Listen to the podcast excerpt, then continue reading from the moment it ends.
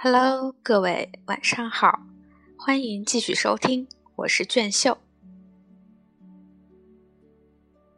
并非所有左派都被击败了，在华盛顿州，激进派集结在几乎完全相同的旗帜之下，选出了一位参议员和州议会的半数议员，还选出了年轻的沃伦·马格纳森为金县检察官。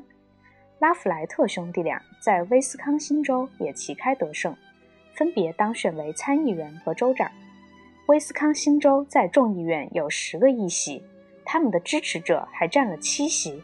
身材魁伟的奥尔森坐在明尼苏达州议会大楼里，向记者们不客气地说：“一点没错，我是个激进派。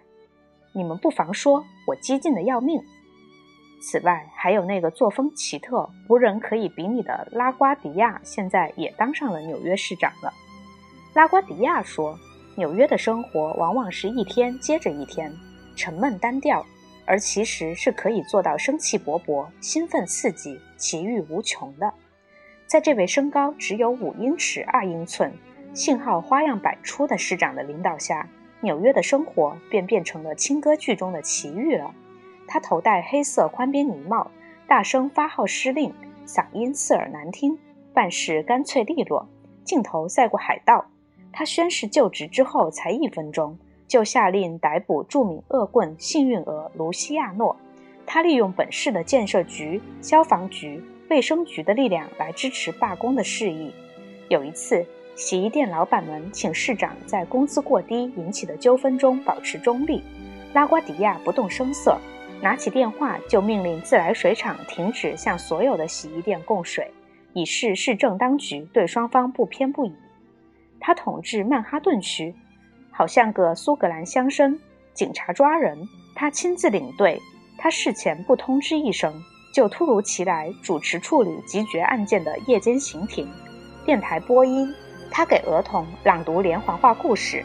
消防队救火，他头戴大号钢盔，站在飞驰的救火车后身。拉瓜迪亚的战歌是谁怕大恶狼？他好做惊人的事，甚至荒唐可笑的事儿。因此，有时掩盖了他提倡社会主义的实质。但是，同他一起工作过的人，没有一个不知道他的主张和取得的成效。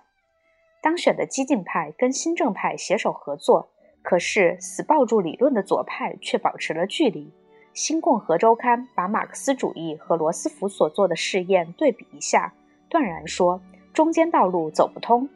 当特格维尔很得意地说政府厌恶盲目的理论时，哥伦比亚大学学生报纸那位笃信马克思主义的编辑詹姆斯·维克斯勒却写道：“新政派需要的正是理论。”热烈赞同维克斯勒的意见的有斯通和马克思、勒纳、赫伯特·马库斯提出“宽容要看对象”这个口号来鼓励新左派之前三十多年，林肯就早已说过：“关于自由，不要有糊涂观念，我们自己要有自由。”可是不能让希特勒和墨索里尼有自由。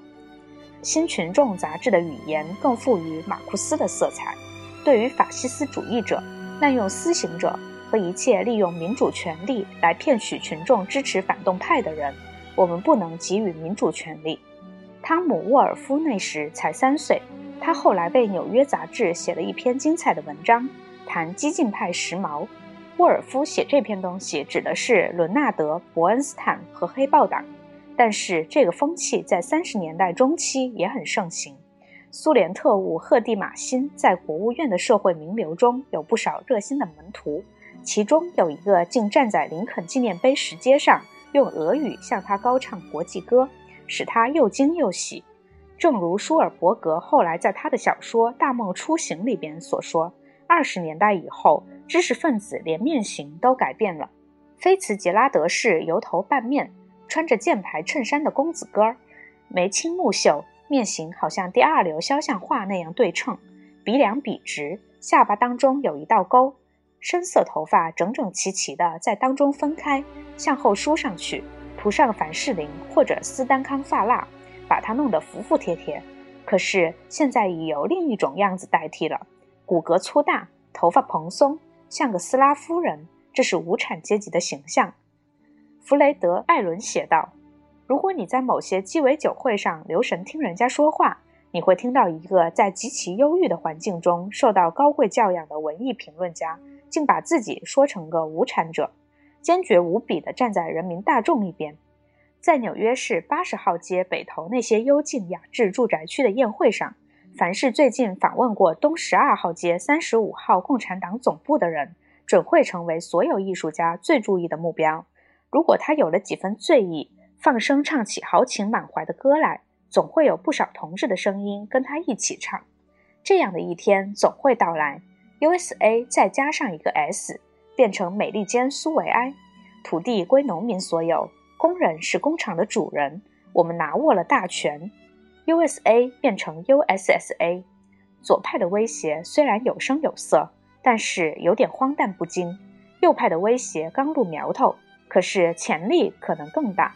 在一九三四年中期选举即将举行的时候，批评新政最多的是工商界。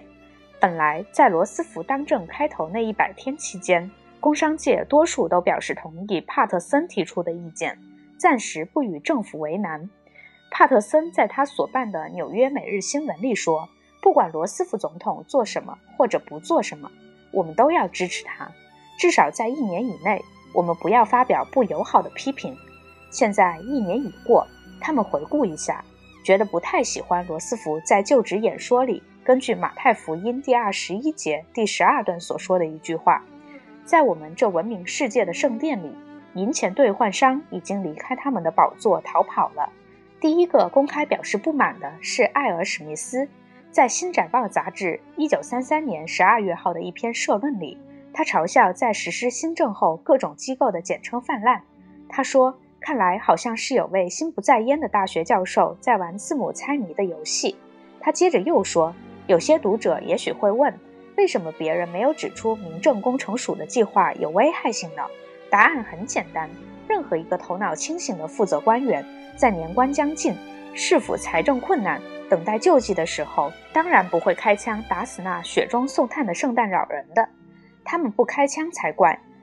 霍普金斯冷冷地说：“圣诞老人真的要有一件防弹背心才行。”罗斯福本人也写信给一位大使说：“果然不出所料，不可避免的狙击开始了。”带头开枪的是银行界和某些垄断工业部门的人，你我两人可以管他们叫做梅隆米尔斯集团。国会同意了增加1934年的救济拨款，但是到了双方激烈争辩证券和交易所管理委员会问题的时候，狙击手就更多了。6月8日，总统由于顾虑很多，只好把实行社会保险和征收工资税的议案搁下，想等到冬季再提出。可是。搁下这个议案也没用，休战是办不到的。两个月后，美国自由同盟在迈阿密市开会，正式宣战。罗斯福给驻苏大使威廉·布利特写信说，所有大炮都开始轰击了。他们那个组织已有人叫做“忍无可忍同志会”。有时罗斯福确实叫他们忍无可忍。有一回，银行家们在芝加哥市开会。经过整顿后的复兴金融公司负责人杰西·琼斯在会上讲话，他狠狠地教训了他们一顿。他指出他们过去自己搞的那一套已经失败了。他叫他们别忘了，在座的有一半是倒闭过的银行的负责人。他要求他们这回要放聪明些，要跟政府搭伙。罗斯福跟华尔街决裂到无可挽回的地步，发生在1934年10月24日那一天。当时，美国银行协会有四千会员在美国革命女儿会的宪法大厅集会，请罗斯福到场讲话。纽约第一国民银行行长雷诺兹的开会词倒确实是充满阿谀奉承的话的。他告诉总统，金融界都抱着认错和谅解的态度。他并且真的向总统表示感谢，说新政大力挽救并且复兴了我们的风雨飘摇的银行体制。罗斯福的答词，不幸又是他常常发挥的那一套恩迪科特皮伯黎思想。他要求全国一切经济力量，包括工商界、银行界、劳方、资方和政府，大家结成联盟。他得意洋洋地说：“这么一来，这就会是一支顶呱呱的全美联队。”他好像不知道，不久以前，铁库汉约翰逊就是由于组织这么一支全美联队，遭到了一系列的惨败。听众鼓掌如仪。但是银行家们觉得雷诺兹当面认错未免太过分了。后来回到饭店，他们才知道自己是被出卖了，因为在雷诺兹讲话之前，白宫就坚持要审查他的发言稿，其中有些挖苦的题外话都给删去了。例如，他回想起自己在哥伦比亚大学当法学教授的日子，罗斯福当时是他的学生，功课并不太好等等。罗斯福聪明反被聪明误，这不是第一次。也不是最后一次。罗斯福对工商界的攻击，在一九三四年中期选举的最后阶段越来越激烈。例如，他回想起自己在哥伦比亚大学当法学教授的日子，罗斯福当时是他的学生，功课并不太好等等。罗斯福聪明反被聪明误，这不是第一次，也不是最后一次。